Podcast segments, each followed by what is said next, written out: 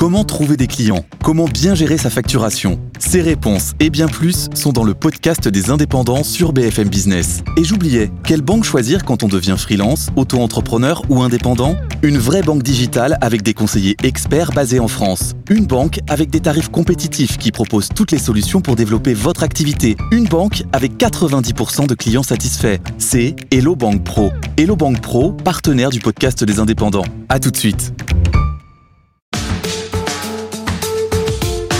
BFM Business, la librairie de l'écho. Emmanuel Le. Bienvenue dans la librairie de l'écho, l'émission de BFM Business qui vous offre chaque semaine le meilleur de la littérature économique. Alors évidemment, pas d'émission sur les livres sans auteur. Ils seront nos invités dans la première partie de l'émission. Et puis nous retrouverons nos critiques attitrés, Jean-Marc Daniel, Christian Chavagneux, pour leur coup de cœur et leur coup de gueule. Et nous terminerons comme de coutume avec nos chroniqueurs Benaouda Abdelhaim et sa moisson d'études glanées dans le monde entier. Alexandra Paget, notre bibliothécaire qui nous replongera au cœur du tournant de la rigueur. C'était il y a 40 ans, en mars 1983. N'oubliez pas notre compte Twitter, notre page Facebook. On démarre tout de suite avec nos invités. Alors comment relever les difficiles et nombreux défis que la crise sanitaire, la guerre en Ukraine, la transition écologique et la transition digitale imposent à l'économie mondiale en général et aux vieilles puissances occidentales en particulier. Avec nos invités du jour, nous allons, nous allons braquer les projecteurs sur deux de ces défis majeurs. Le premier, celui de la rareté. Bonjour Patrick Artus. Bonjour Emmanuel. Patrick, vous êtes conseiller économique de Natixis, professeur associé à l'école d'économie de Paris et vous publiez avec Olivier Pastré de l'abondance à la rareté chez Odile Jacob. Deuxième immense défi, la dette public. Bonjour Jean-François Serval. Vous êtes président et fondateur du groupe d'audit Serval et vous publiez avec Jean-Pascal Tranier Innovation financière et réforme monétaire ou comment sortir du piège de la dette, une solution que vous proposez pour résoudre le problème de la dette publique. C'est aux éditions euh. Patrick Artus commence avec vous? Euh, les bonnes et mauvaises surprises de la séquence que nous venons de vivre, crise sanitaire, guerre en Ukraine. Vous dites, on a eu finalement euh, des bonnes surprises euh, côté euh, finalement des, de la de la de la résistance des entreprises. Il n'y a pas eu de déglobalisation et puis par contre il y en a eu des mauvaises, l'inflation, les difficultés de recrutement par exemple. Oui, alors euh, au début tout va bien. Enfin, je veux dire, on, on, sort de la crise de la crise sanitaire avec une croissance qui redémarre assez rapidement, avec pas, pas euh, du tout de hausse des faillites d'entreprises, avec même des entreprises qui sont qui sont profitables, ouais. qui vont bien, qui réinvestissent, euh, et donc on, on, a le sentiment qu'on oublie assez vite la crise sanitaire. Sauf en Chine, mais enfin la, la, Chine est un pays qui a géré sa crise sanitaire de façon particulière. Et puis on s'aperçoit rapidement qu'on est confronté à une inversion de tendance extrêmement brutale. Mmh. Euh, depuis 20 ans, on avait une abondance de tout. On avait l'abondance des matières premières hein, ouais. qui aboutissait à des prix des matières premières bas. On avait l'abondance de l'épargne qui aboutissait. On parlait du savings glut. Hein, le, on, on, ne sait plus quoi faire de ouais. l'épargne et donc qui aboutissait à des taux d'intérêt bas. Il y avait euh, l'abondance du travail avec l'ouverture des pays émergents à la mondialisation. Et donc, en trois ans, tout ceci se renverse et on s'aperçoit qu'on manque de on manque de matières premières euh, essentiellement pour euh, réaliser tous les investissements et toutes les, consommations de matières premières qui sont liées à la transition énergétique. On va manquer d'épargne par, à cause des besoins d'investissement énormes euh, liés aussi à la transition énergétique et, avec les, besoins de, de, de, déficit public des États, de dépenses publiques des États. Et puis on va, on, va manquer de main d'œuvre parce qu'il y a le vieillissement démographique et il y a le changement des attitudes vis-à-vis hein, -vis du travail dans, le, dans les pays occidentaux. Et donc en trois ans, on, passe d'un monde d'abondance globale à un monde de rareté globale. Mais est-ce que c'était une tendance qui se dessinait euh, avant euh, ces crises? Ma question c'est est-ce que le monde finalement de, de post-crise sanitaire, post-guerre en Ukraine, même si elle n'est pas mmh. euh, terminée, est-ce que c'est un monde très différent de celui qu'on anticipait avant? Ou bien est-ce qu'on peut se dire, bah non, finalement, ce monde-là, c'est un peu celui qu'on anticipait avant, mais qui arrive beaucoup plus vite? Mais je crois qu'il y a quand même des changements qui sont liés à la succession de crises, hein, à la crise sanitaire, à la guerre en Ukraine, etc. Il y a, il y a, il y a et, et, à l'accélération de la transition énergétique. Euh, il y, a, y, a, un changement qui est, bah, euh, à nouveau, j'évoquais les attitudes sur le marché du travail. Il y a des millions d'Américains qui ont pris une retraite anticipée, hein, qui ont démissionné. Euh, il y a il y a une, rupture dans les, dans les, gains de productivité. Hein. Il y a, plus de gains de productivité dans tous les pays, et donc euh, plus de gains de productivité. Les entreprises peuvent compenser à court terme par plus d'emplois. Comment vous l'expliquez, vous, cette rupture sur la productivité? Bah, bah, Alors, il y a des éléments euh, accidentels ou enfin transitoires, euh, en particulier le, fait qu'il y a d'énormes difficultés d'embauche qui, qui font que les entreprises ont étalé dans le temps leurs embauches, et donc elles embauchent maintenant où l'activité est ralentie. Donc ça, ça va se réparer, mais probablement probablement. Euh, alors il y a, y a, un phénomène français particulier qui est la, la baisse, la baisse de la durée du travail hein, pendant, pendant la Covid, mais probablement il y a vraiment cette, ce changement d'attitude vis-à-vis euh, du travail. Il y a moins d'intensité au travail, il y a, il y, a, il y a moins de présence au travail, et, de, et donc c'est probablement une partie de la perte de productivité ne sera, sera, sera irréversible. Et alors, au début, quand il y a moins de gains de productivité, on s'en félicite parce que ça veut dire plus d'emplois. Mais euh, à un certain moment, on peut plus augmenter l'emploi et donc ça veut dire bah, moins, de, moins de production et, moins, de, ressources et moins de croissance. Alors, donc, on a bien compris, euh, le cœur de votre livre, c'est l'idée que finalement, euh, le principal euh, processus de cette transition que nous vivons, c'est le passage de l'abondance euh, à la rareté, ce qui se traduit aussi par le passage euh, d'un équilibre plutôt désinflationniste, mmh. voire déflationniste, mmh. Mmh. à un équilibre inflationniste. Oui, alors, qui sont les gagnants et les perdants de, de, cette, de cette transition? Donc, les gagnants, normalement, sont les salariés, parce que les salariés profiteront de la rareté du travail euh, qui est pour avoir des salaires plus élevés. Et donc en Europe et encore plus aux États-Unis, on voit par exemple que les salariés peu qualifiés bénéficient maintenant de hausses de salaire extrêmement rapides. Hein. Donc euh, les les perdants de cette évolution, bien, ce sont euh, bah, les entreprises, parce que les entreprises vont devoir euh, partager davantage leur valeur ajoutée avec les salariés. Et puis ce sont les États, parce que les États seront confrontés euh, à, à, des taux d'intérêt plus élevés. Mais ce qui est important, c'est de comprendre que ce sont les taux d'intérêt réels. Il y aura plus d'inflation mais il y aura des taux d'intérêt réels, c'est-à-dire corrigés de l'inflation plus élevée. Et ça, ça reflète la rareté de l'épargne par rapport à tous les besoins d'investissement. Et donc, euh, les États euh, ont, bénéficié de taux d'intérêt réels extraordinairement bas et, même négatifs depuis depuis dix ans. Mmh. Et, ça faisait qu'il n'y avait pas de limite au déficit public. Quand vous avez des taux d'intérêt réels très bas, vous pouvez endetter, vous endetter extraordinairement. C'est les taux d'intérêt bas, euh, plus bas que la croissance, qui remboursent la dette. on va avoir une situation qui va s'inverser c'est-à-dire que les États vont retrouver des contraintes budgétaires. Et ça, c'est une très mauvaise nouvelle par rapport, euh, dans une situation de besoin d'investissement, de dépenses publiques de tout type extrêmement important. Alors, euh, vous parlez d'inversion de, processus. Euh, quelle inversion ça implique en matière de politique économique? Eh bien, il va falloir se poser. Enfin, pour l'instant, euh, nous maintenons les politiques économiques conventionnelles, traditionnelles du passé.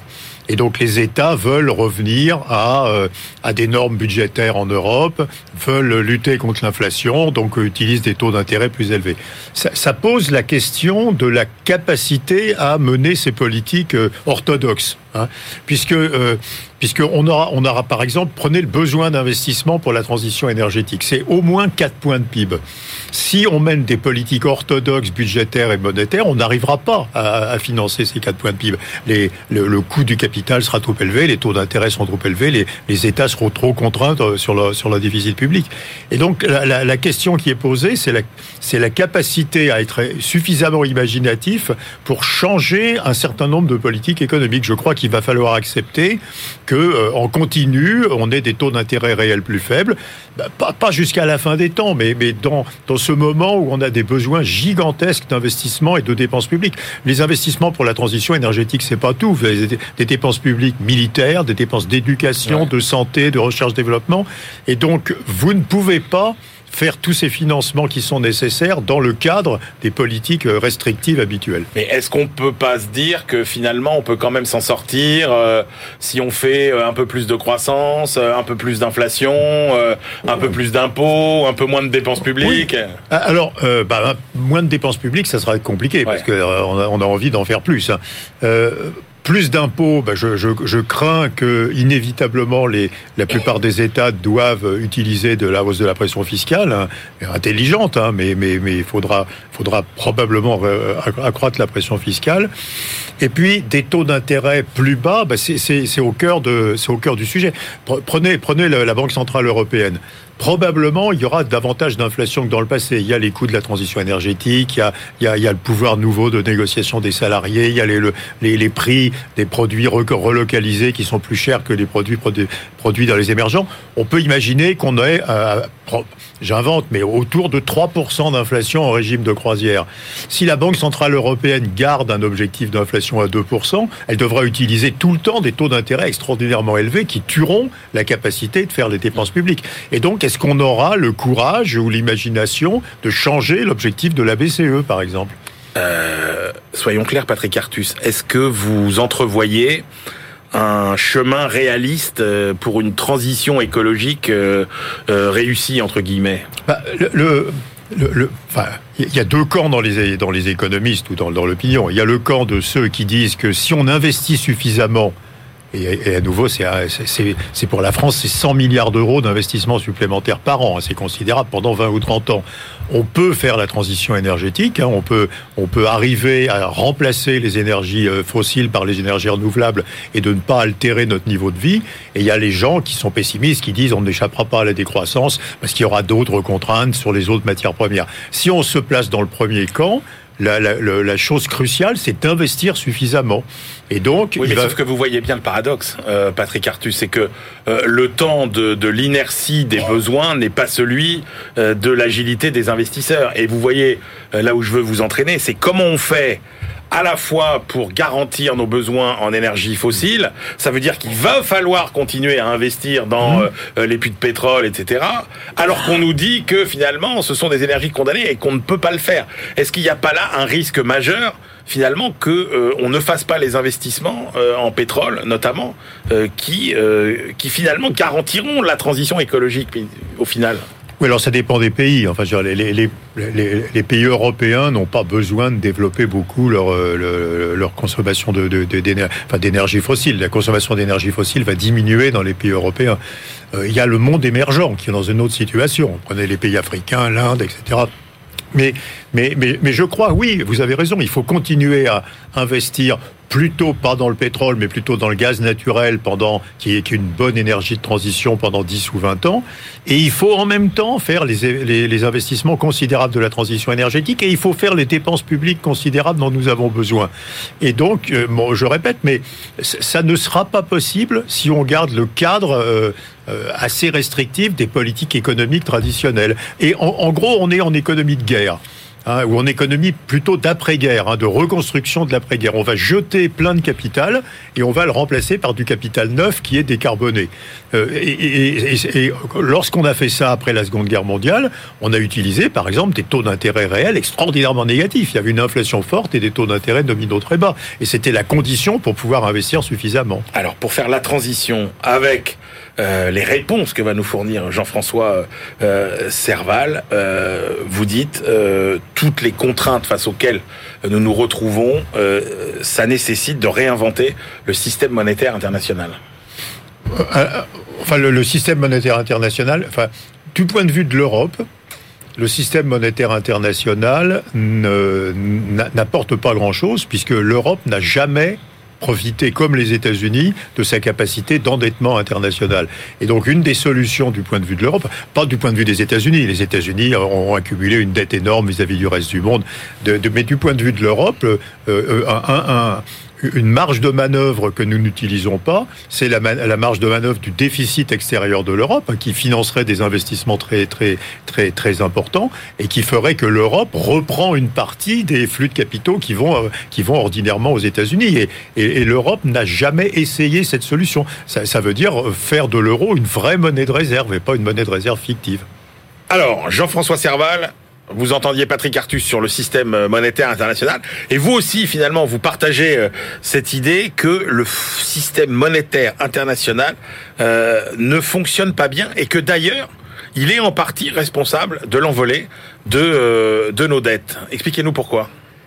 Alors tout d'abord sur le premier point qui est l'absence de système monétaire international, devant euh, la, durabilité des, déséquilibres internationaux au plan monétaire, euh, en, août 71, les États-Unis ont décidé de suspendre le fonctionnement du système en se dégageant de l'obligation de l'or.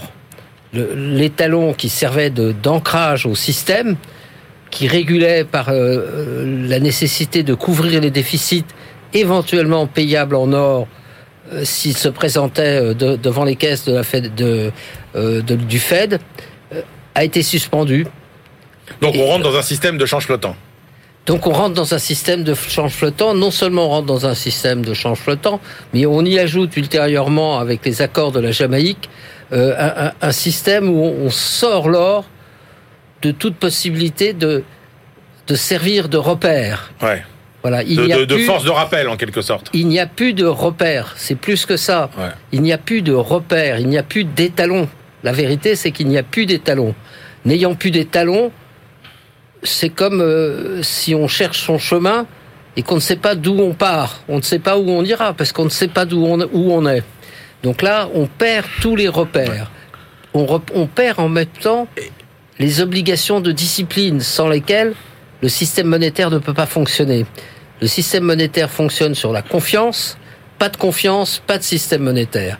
Et c'est là où on peut faire n'importe quel déficit, ce que ne sont pas privés les États. Pour beaucoup d'entre eux, certains ont été plus disciplinés que d'autres, mais d'autres ont accumulé, comme l'a rappelé Artus, euh, ont accumulé des déficits incessants n'ayant rien à payer. Et ça, c'est le privilège exorbitant du dollar. Justement, Jean-François Serval, à partir de cette euh, réflexion, euh, le cœur de votre ouvrage, c'est euh, le problème de la dette et la solution que vous proposez pour finalement réussir à alléger ce poids, puisqu'on a bien compris qu'on allait être confronté à des dépenses croissantes qu'on voit pas bien comment on allait pouvoir, notamment dans le cas de pays comme la France, augmenter davantage les impôts. Bref, quelle est votre solution pour se débarrasser du problème de la dette publique Alors, il y a des préalables. À, mon, mon avis et mon, mon conseil, c'est il y a des préalables nécessaires. C'est un petit peu comme les maladies. Le système monétaire est malade, pour le moins malade, et la seule solution, c'est déjà de faire baisser la fièvre. Ouais. Ce, ce que s'efforcent de faire les banques centrales actuellement, avec l'inflation, qui a, dont on a perdu un petit peu les limites, enfin la contrainte, enfin on a perdu le contrôle de, des prix. Donc tout le système euh, nécessaire à la prévision euh, des entrepreneurs, comment prévoir ce qu'on dépense quand on ne sait pas à combien on paiera les composants d'une production. Donc on a perdu, on a perdu tout repère. Bon, le système, c'est déjà de faire baisser la fièvre. Suppression de l'inflation ou lutte contre. Donc on monte les taux d'intérêt on n'a pas d'autre solution actuellement que de monter les taux d'intérêt. Il y a une autre solution qui n'est pas du tout la mienne et dont, qui m'apparaît mauvaise et qui a été un échec reconnu, qui était le système du contrôle des prix, qu'on a connu, hein, que beaucoup de pays ont connu, beaucoup de régimes ont connu et qui ne se sont jamais révélés depuis des millénaires, sont toujours révélés des échecs. Ça, c'est le premier chemin pour réduire la dette. Euh, monter les taux, casser l'inflation. Deuxième chemin, alors le deuxième chemin... L'appurement organisé des dettes. Alors ça, c'est le point important et novateur dans, dans l'ouvrage que j'ai essayé de rédiger, qui est, il faut trouver une solution au montant de la dette, parce qu'on voit bien aujourd'hui que le système est en train d'exploser. C'est ce qu'on voit dans l'actualité d'aujourd'hui. Le système étant déstabilisé, il, il, il, ne peut que, par perte de confiance et, et ennuis successifs, la situation ne peut que s'aggraver les retraits s'accélèrent. On voit bien que quand quelqu'un retire son argent, quelqu'un d'autre le retirera, et ça génère des pertes dans le système, puisque le système perce sa liquidité. Cette perte de liquidité est, un drame pour tout le monde, évidemment, puisque de toute manière, on a pu les nécessités que rappelait euh, Monsieur Artus, qui est euh, il faut investir pour faire quelque chose. Donc la solution que je préconise, c'est de créer de la valeur d'office. Et on a des moyens Certains ont des causes malheureuses, d'autres sont connus. C'est d'investir en des projets rentables et ensuite annuler la dette qui de toute manière n'existera pas, n'existe pas parce qu'elle ne sera jamais payée, parce qu'on ne peut pas verser de taux d'intérêt d'intérêt sur cette dette qui déjà a disparu. Elle a disparu la dette pour une raison très très simple. Elle a disparu parce qu'on ne peut pas la rémunérer. Donc quelque chose qui ne rapporte rien, qui ne pourra pas se transformer en PIB puisqu'il n'y a pas d'augmentation des PIB. On voit déjà la, la crise, elle est déjà dans, dans notre système. Beaucoup de dettes et au regard finalement pas beaucoup de croissance très peu de croissance. Alors, le mécanisme que vous, que vous préconisez, c'est euh, la conversion de la dette en capitaux propres. Alors, ça se passe comment? Alors, ça se passe comment?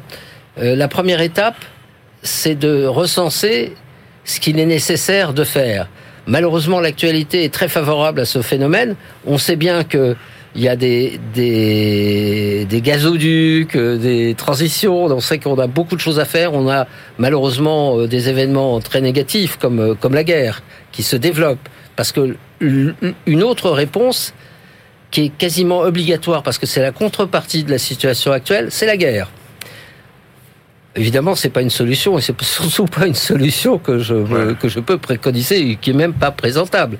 C'est une catastrophe parce que là, ça vous détruisez de la valeur avec une guerre. Voilà, vous coupez les gazoducs, vous coupez ça, vous détruisez des usines, vous ne savez pas si vous pouvez exploiter vos usines. Enfin, c'est le plus négatif des choses, la plus négative des choses. Donc, on a beaucoup de projets, on a beaucoup de constructions, on a des tas d'événements digitaux, on a le, montant et le nombre des investissements euh, qui ont euh, euh, qui sont à faire croissent tous les jours. D'accord. Et donc à partir de la dette, comment on fait À partir de la dette, on fait un fonds, on fait un fonds de ce qu'on appelle de diffisance en, droit privé. Ça s'est fait d'ailleurs à une toute petite échelle lorsque l'empire turc a été démantelé. L'empire ottoman plutôt, excusez-moi, parce que ça s'appelait l'empire ottoman, a été démantelé. Il a fait trouver pour, euh, pour l'Empire ottoman, pour rembourser la dette que l'État ottoman avait, avait générée, par ses guerres d'ailleurs, la guerre, il a fallu trouver un système mécanisme. C'est la France qui avait abrité d'ailleurs euh, le, le, le, mécanisme de, de la caisse d'amortissement de l'Empire ottoman. Donc on prélevait sur les recettes douanières, on prélevait un certain pourcentage. C'est pas le système que je préconise. Le système que je préconise, c'est de faire l'inventaire des projets ouais. qui sont pour des montants colossaux non limitatif. Alors on a vu qu'on a fait, il existe plusieurs, euh, euh, plusieurs procédés pour arriver à cette conversion, parce qu'en fait il s'agit de convertir en projet rentable euh, la dette pour absorber la dette et l'annuler ou la rembourser. Alors comment? Alors comment on fait? Bah, C'est simple, on, crée un fonds d'amortissement, une caisse d'amortissement qui est quelque chose d'un peu fictif. C'est une chose qui est juridique. C'est simplement pour abriter le mécanisme d'échange. Également, c'est pas seulement juridique parce qu'il faut une administration pour faire l'opération. Alors qui amène sa dette? Alors, qui amène sa dette? Ceux qui en sont possesseurs. La grande question, c'est de savoir qui possède la dette. Alors, on le sait à peu près, euh, parce qu'on sait très très bien que cette dette s'exprime souvent en dollars, ou essentiellement en dollars, qu'elle est possédée par des pays très excédentaires, dont parlait d'ailleurs mon éminent euh, euh, ami. Euh, bon, on sait très bien où sont les, excédents et on sait où sont les résultats de, de ces déséquilibres commerciaux. voilà, c'est la Chine, le Japon. voilà. Alors cet argent, cet argent, je l'apporte dans mon fonds de défaisance. Alors j'apporte. Et on me donne quoi? Alors on me donne, on, on me donne des projets qui ont été administrés, gérés. Alors peut-être il y a des trains, par exemple, même le, système est en train de s'enclencher de lui-même.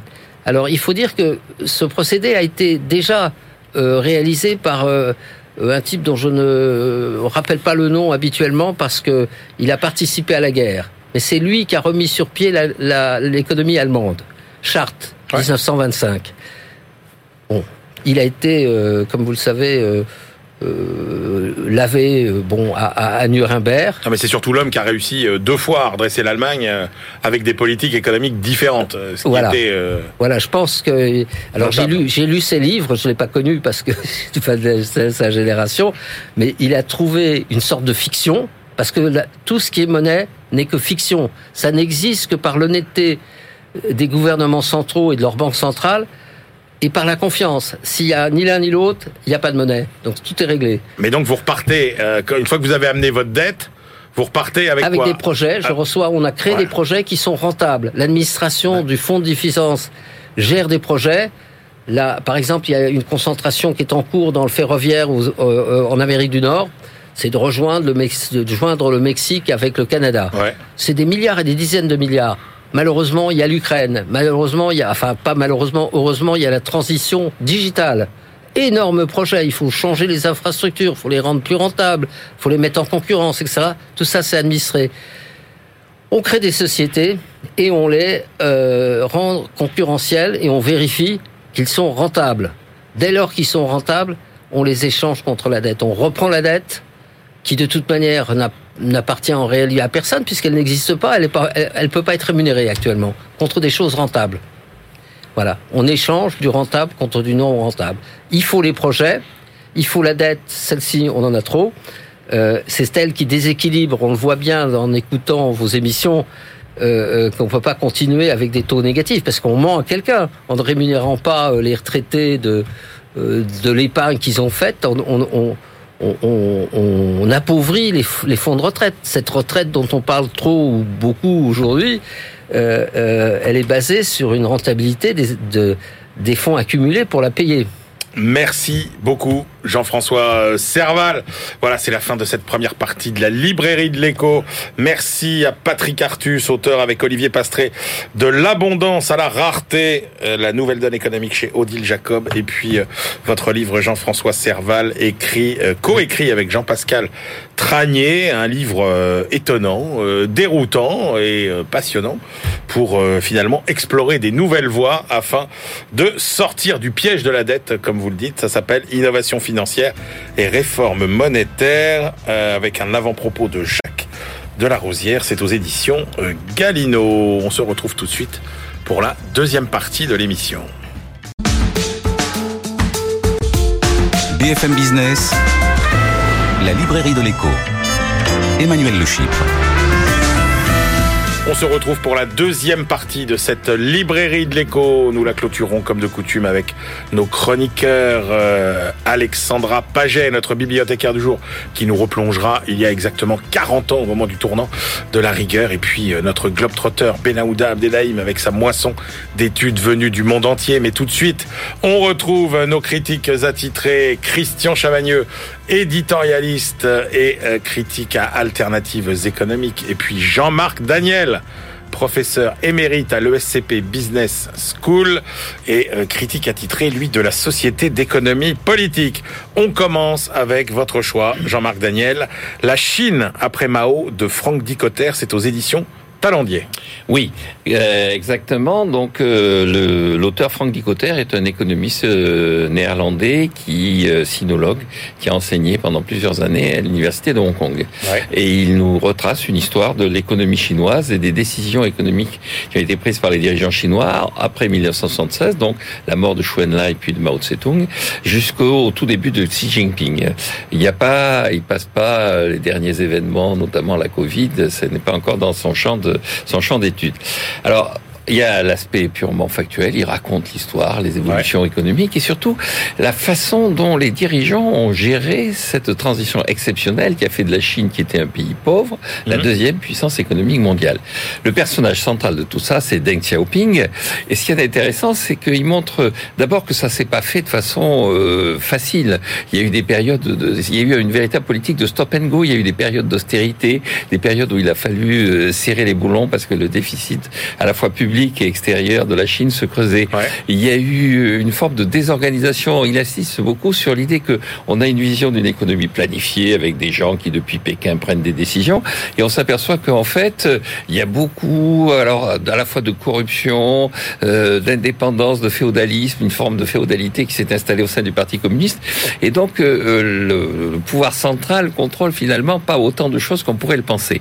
Et puis surtout ce que j'ai trouvé passionnant, c'est l'analyse de la personnalité de Deng Xiaoping Dont il montre bien qu'on a l'impression que c'est un libéral relativement ouvert, proche des valeurs occidentales, et il dit pas du tout. Ah. Deng Xiaoping, c'est un personnage assez habile, assez roué, euh, dont l'objectif reste quand même de détruire le capitalisme. Alors, il avait au début une obsession, c'était de détruire dans la foulée de ce que voulait faire Mao Tse-tung l'hégémonie soviétique. D'ailleurs, au moment des événements de Tiananmen en 1989, il y a un communiqué absolument incroyable qui dit que les manifestants sont manipulés par les services secrets polonais et hongrois. C'est-à-dire les traîtres, il y en est encore avant la chute du mur de Berlin, et donc les traîtres les plus libéraux du bloc de l'Europe de l'Est. Mais ce qui est, encore une fois, ce qui est passionnant, c'est cette vision de Deng Xiaoping en personnage relativement euh, euh, calculateur qui a mené sa barque avec beaucoup d'habileté, mais dont il faut se méfier. Et la conclusion, c'est dans l'épilogue, c'est que Xi Jinping est le véritable héritier de Deng Xiaoping. Il faut s'en méfier. Ok. Christian Chavagneux, qu'avez-vous pensé de, cette Chine après Mao? Ah, déjà, euh, sur la forme, j'ai trouvé que le livre était vraiment très long, 500 pages, 500 euh, pages qui nous perdent un peu dans beaucoup de, de petits détails. C'est vrai qu'il y a les questions économiques qui sont abordées, mais c'est surtout euh, des petits détails très politiques. L'auteur, visiblement, a pris beaucoup de plaisir à aller chercher les petites phrases des uns et des autres, les coups fourrés entre les dirigeants chinois, le fait que le Parti communiste contrôle bien toute tout, tout l'appareil politique, les écarts entre ce qui est dit publiquement et ce qui est fait par derrière, notamment du côté, c'est vrai, euh, Jean-Marc a raison, de, de Deng. Euh, sur, le, sur, sur le fond, cette fois, euh, le problème, il est exposé dès la préface. L'auteur a une vision extrêmement idéalisée de la démocratie occidentale, occidentale et de l'économie de marché occidentale. Et donc, il va nous dire, il va nous mesurer euh, le développement de la Chine au cours de ces dernières décennies, décennies euh, au regard de ce modèle idéal qui pourtant n'existe pas. Et, je vous le donne en mille, la conclusion, c'est que le Parti communiste contrôle toujours la politique, il n'y a pas eu de démocratisation, et l'économie de marché n'est pas vraiment une économie de marché, c'est une économie encore très centralisée, très contrôlée par les pouvoirs publics. Des choses que, à mon sens, on savait déjà largement, mais là où le livre est intéressant, c'est en le regardant au second degré, il nous montre tout ce que les libéraux ont cru euh, par exemple, que parce qu'on allait libéraliser l'économie, ça allait libéraliser la politique. Il y a bien que les économistes libéraux pour croire ça. Même Jean-Baptiste Say nous avait euh, expliqué le, contraire. Euh, c'est dommage, le livre s'arrête en 2012. Euh, et du coup, on n'a rien sur les Batix, on n'a rien sur Alibaba, on n'a rien sur Tencent, euh, puisque l'auteur, le propos de l'auteur est de dire quelle est la part du privé, quelle est la part du, public dans le développement économique. Je pense que si on avait regardé tous ces, ces GAFA euh, chinois, peut-être que euh, son appréciation aurait été un petit peu différente. Donc moi, j'ai été assez déçu. Sur le fond, c'est un peu, sur la forme, pardon, c'est un peu long et laborieux, et euh, sur le fond, franchement, il, il enfonce beaucoup de portes ouvertes. Bien, sans transition, parce que c'est compliqué d'en trouver une, nous passons des coulisses de la Chine post-maoïste aux coulisses du Vatican. Avec votre choix, Christian Chavagneux, ça s'appelle Vatican Offshore par François Delabarre chez Albin Michel. Oui, et le sous-titre, c'est l'argent noir de l'Église. Euh, vous savez, on a très régulièrement euh, ces, ces, livres qui viennent nous euh, euh, montrer les turpitudes financières du Vatican. Ben, en voilà un, il faut en prendre un de temps en temps. en voilà un d'un journaliste français qui nous dit, voilà, depuis dix ans que le pape François est arrivé, dès qu'il est arrivé, il a essayé de d'assainir les finances du Vatican, dont on connaît toutes les histoires un petit peu noires, un petit peu sombres. Est-ce qu'il y arrivait ou pas? Et la réponse du livre, c'est plutôt non. en termes de montant, est-ce qu'on pourrait savoir exactement combien d'argent gère le Vatican? Non, sait pas vraiment. En termes de localisation, on ne sait pas non plus. On nous parle de banques suisses, on nous parle de luxembourgeois, on nous parle de telle ou telle banque euh, qui est euh, impliquée dans les scandales de, blanchiment et d'évasion fiscale. On nous présente des investisseurs financiers, des intermédiaires financiers qui font des investissements très très spéculatifs et très hasardeux. On nous dit qu'une partie de l'argent est partie financer la vie politique euh, italienne. Bref, on ne sait pas trop où est passé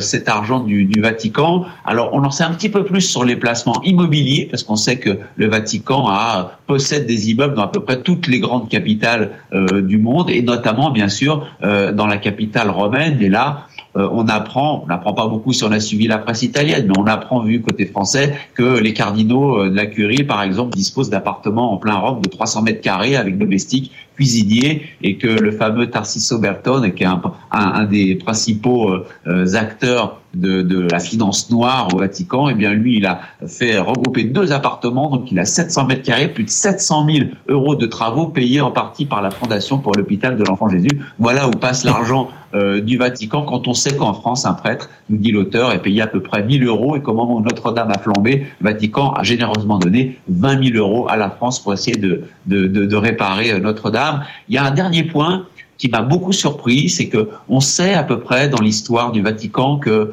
euh, ces circuits euh, financiers opaques, ils ont été bâtis dans les années 60-70 par des personnages comme Michele Sindona, Roberto Calvi, et ces personnages sont morts depuis très longtemps, et pourtant on a l'impression que les réseaux actuels sont toujours les héritiers euh, de ces euh, réseaux opaques qui ont été construits il y a, il y a bien longtemps. Dernière phrase, dernière conclusion de l'auteur. Est-ce que le pape François a vraiment réussi euh, à changer les pratiques financières du Vatican? Malheureusement, non seulement la réponse est non, mais l'auteur nous dit, il semblerait bien que le pape François ait baissé les bras sur ce sujet.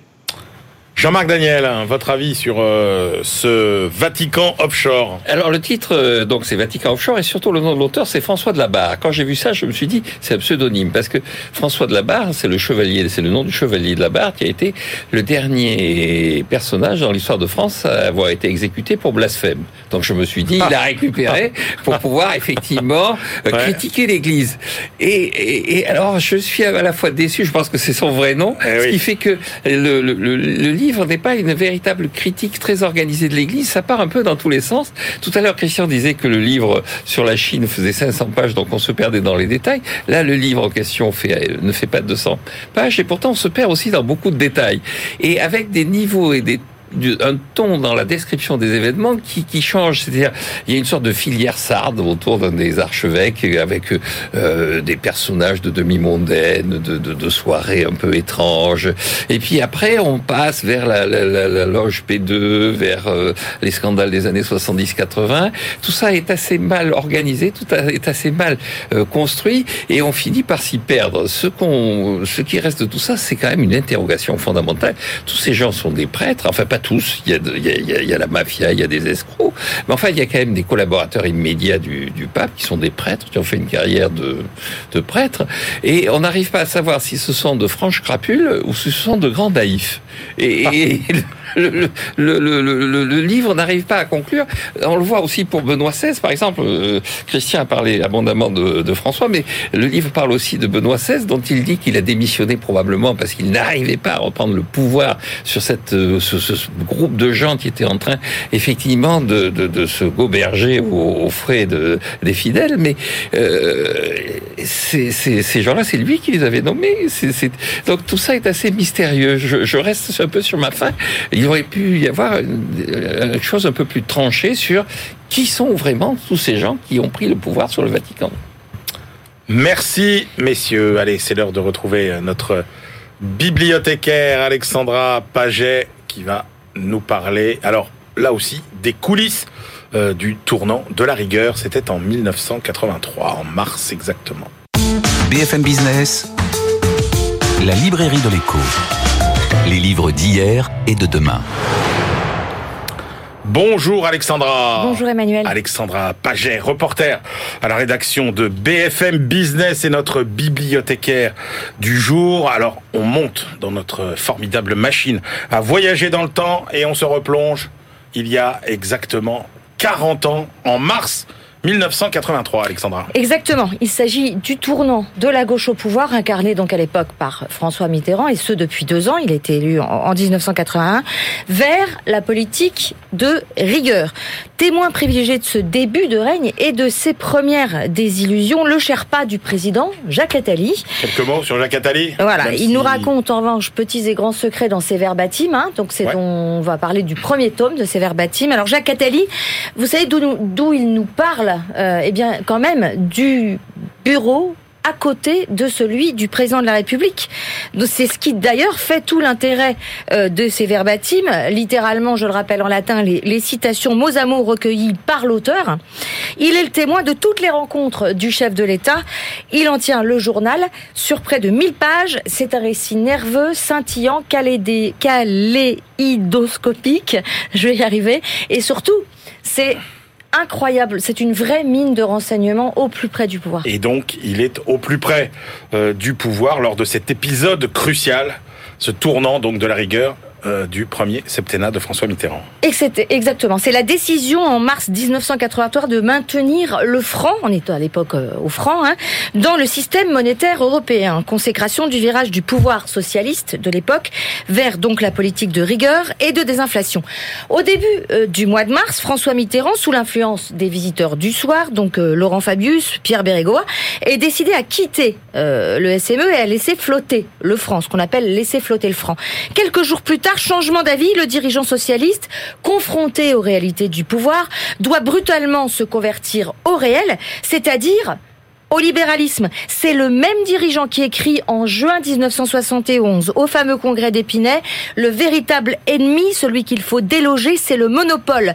Terme extensif pour signifier toutes les puissances de l'argent qui corrompt, qui achète, l'argent qui écrase, l'argent qui tue, l'argent qui pourrit jusqu'à la conscience des hommes une dialectique qui a été reprise d'ailleurs par François Hollande, dont l'ennemi était la finance, eh bien, après cette, vague de nationalisation censée servir de fer de lance à la relance, qui ont été lancées au début de son septennat.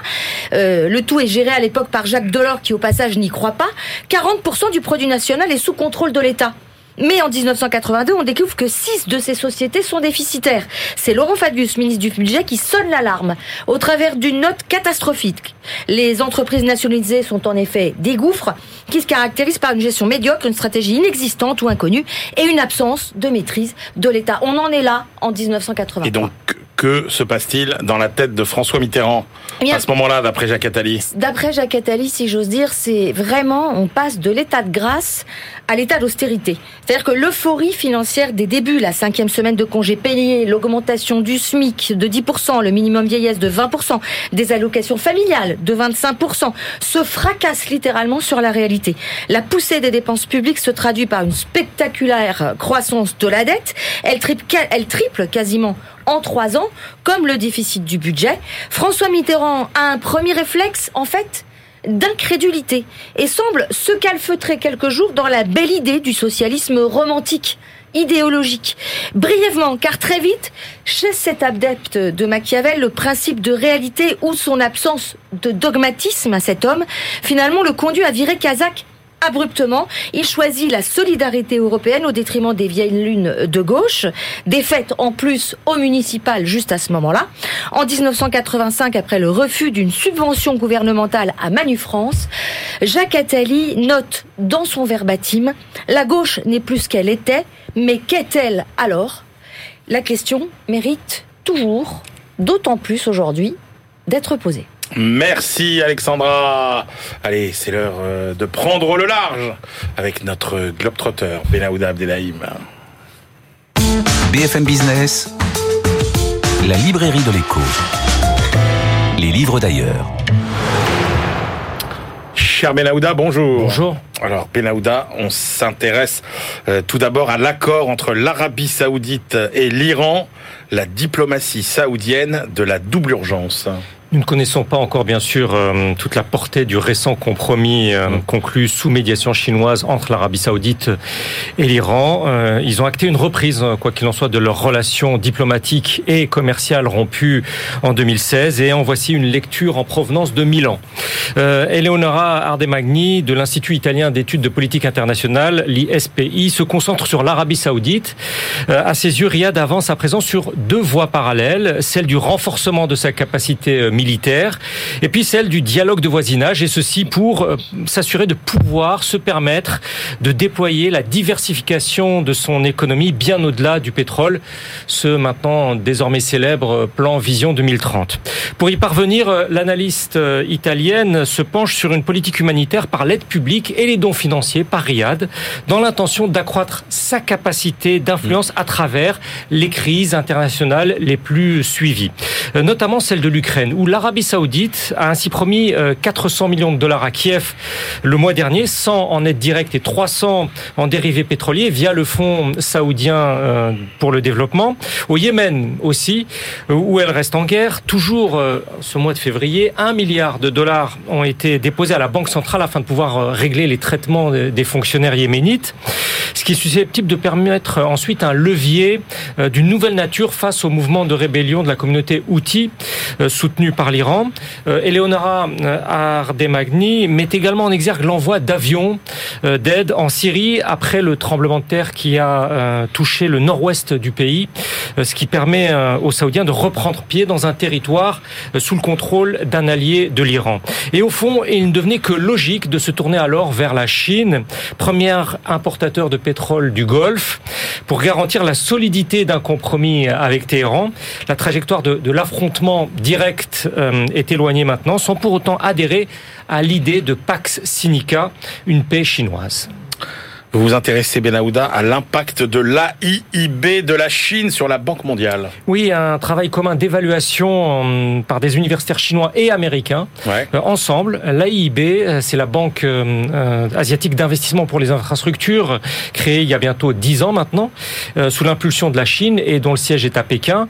Elle compte à présent 86 États membres, mais pas les États-Unis ni le Japon. Mmh. Cette nouvelle banque de, de développement est opérationnelle depuis janvier 2016 et l'une des premières opérations approuvées euh, a été pour le Bangladesh. C'était un projet euh, d'électrification de 2 millions et demi de, de foyers ruraux. Alors, Jing Qian et, ses co-auteurs estiment à 22% le recul, euh, la diminution annuelle moyenne en parallèle des nouveaux projets financés par la Banque mondiale, Ouais. qui est basée, rappelons-le, à Washington et, rappelons-le aussi, dont les États-Unis sont la force prépondérante. Le modèle économétrique euh, euh, utilisé par cette démonstration fait clairement apparaître une diminution de la participation des États membres de l'AIB au programme d'infrastructure sous financement de la Banque mondiale. Euh, les chercheurs ne parviennent pas vraiment à, à distinguer de façon indiscutable euh, entre ce qui relève des décisions euh, des fondateurs de l'AIB et ce qui ressort des choix de la Banque mondiale en tant qu'institution. Mais selon eux, l'essentiel des États membres hum, de l'organisation multilatérale de Pékin ont bel et bien commencé à tourner le dos à celle de Washington en matière de financement d'infrastructures Il y aurait là une première preuve d'ordre académique, donc, d'un transfert au moins partiel, non seulement des capacités, mais aussi des choix des emprunteurs de se tourner plus nombreux Eh oui. vers cette grande alternative euh, chinoise. La IIB est jugée moins euh, lente, moins intrusive, plus réactive, mais les auteurs n'écartent pas la, la possibilité non plus que beaucoup cherchent en fait euh, à la fois à faire valoir leur demande de réforme de la Banque mondiale de manière crédible, tout en disposant d'un moyen euh, d'obtenir de meilleures conditions de prêt auprès de la Banque mondiale en opposant l'un à l'autre les bienfaits présumés de la mise en concurrence en fait. Et on termine, Benahouda, alors avec une de ces études euh, que vous avez le talent de dénicher au titre euh, énigmatique Transition matrimoniale, santé et bien-être ultérieur parmi les infirmières. Merveilleux titre, Benahouda merveilleux titre, mais en fait c'est une équipe de recherche hum, aux États-Unis qui Ouais. s'est penchée euh, pour la dernière édition de Global Epidemiology sur la société contemporaine post-nuptiale. Ouais. En tout cas, dans une partie de l'Occident où le mariage euh, ne représente plus forcément l'institution clé de voûte de euh, la société. Alors, Ying Chen et, ses collègues ont examiné le cas de près de 12 000 infirmières Ouais. américaines, donc un échantillon essentiellement de femmes blanches et relativement aisées. Alors, aucune n'était initialement mariée. euh, ce qui a permis de procéder à une comparaison systématique entre celles euh, qui sont restées célibataires euh, au sens juridique du terme et Ouais. celles qui ont épousé un homme entre 1989 et 1993. Euh, Ces chercheurs ont analysé un ensemble de paramètres ayant trait à leur santé, à leur bien-être psychologique, à leur longévité, Ouais. euh, tout en les croisant avec des critères notamment socio-économiques. Et certaines de leurs conclusions s'avèrent tout à fait euh, marquantes. Les femmes qui se sont mariées, même si elles ont divorcé ensuite, Ouais. ont eu un risque de décès 35% inférieur. La récurrence des maladies cardiovasculaires, des dépressions et autres maladies chroniques euh, également ré- recul euh, important, tandis que les convictions d'optimisme, d'espoir euh, se révèlent supérieures. Autre résultat établi ici entre les infirmières qui ont, euh, qui sont restées mariées et celles qui ont divorcé. Premier cas de figure, donc celles qui sont restées mariées, la mortalité sur 25 ans est réduite de plus d'un tiers. Second cas de figure, celles qui ont divorcé, elle peut augmenter de près de 20%. Les auteurs se gardent toutefois d'extrapoler euh, sur les générations qui ont suivi. Euh, le monde a changé en 30 ans, pour qui, je cite, les normes de cohabitation extra-conjugale se sont beaucoup assouplies, mais au travers de leur analyse, euh, en l'espèce, ils font de l'institution du mariage ancestral, euh, que celui-ci dure ou pas d'ailleurs, un filet de sécurité susceptible de bénéficier encore davantage en proportion aux Américains pauvres et non blancs de l'utilité euh, là du mariage pour euh, la sécurité sociale. Donc si je résume, en gros, se marier, c'est bon pour la santé.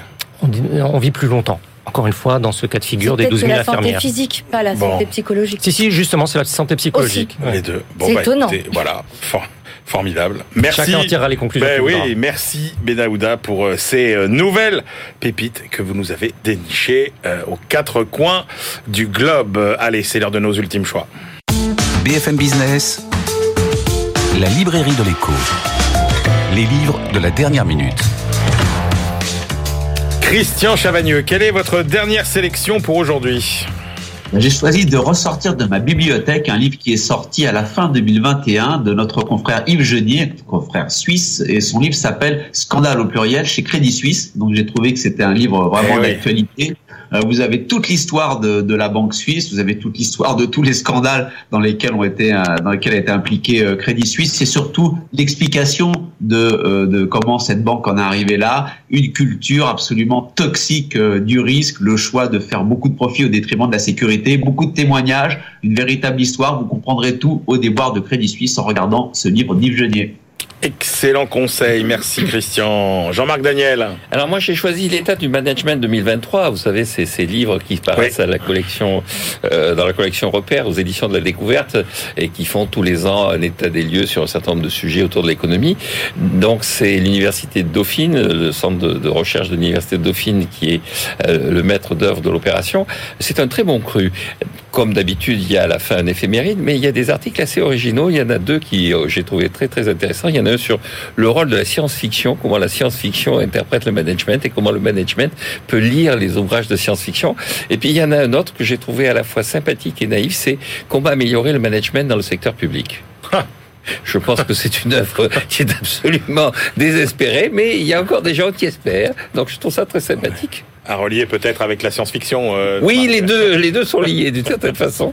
Allez, moi j'ai choisi de vous parler d'un livre qui m'a euh, qui m'a régalé. Franchement, ça s'appelle L'esprit d'enrichissement par Cyril Javary, euh, entre guillemets, sous-titre Devenez riche en vous inspirant de la culture chinoise chez Albin Michel. Alors Cyril Javary, il est écrivain, conférencier, il a publié une quinzaine d'ouvrages euh, sur les cultures asiatiques et chinoises en particulier. Alors effectivement, hein, pour faire écho au livre sur la Chine post-Mao dont on a parlé euh, tout à l'heure, en moins de deux générations, la Chine est passée de la misère au rang de seconde puissance économique mondiale. Les Chinois, euh, effectivement, n'ont pas certes de formule magique pour s'enrichir, mais ils ont depuis toujours appris à cultiver l'esprit euh, d'enrichissement. Et donc, euh, Cyril Javary nous raconte comment les Chinois ont ce rapport étonnant avec l'argent. Alors, il y a plein d'aphorismes incroyables, de citations formidables. Alors, je vous cite celle-ci, par exemple. L'argent est source de joie, et en retour, la joie est source d'argent. Voilà. Et alors, cette citation de Confucius, qu'il faut euh, qu'il faut euh, méditer. Euh, je vous la livre parce qu'elle est assez assez riche. Confucius dit il est honteux de s'enrichir quand un pays est mal gouverné. Il est honteux de demeurer pauvre quand un pays est bien gouverné. Voilà, je vous laisse sur cette sentence confucéenne. C'est la fin de cette librairie de l'écho. À la semaine prochaine et d'ici là, bonne lecture.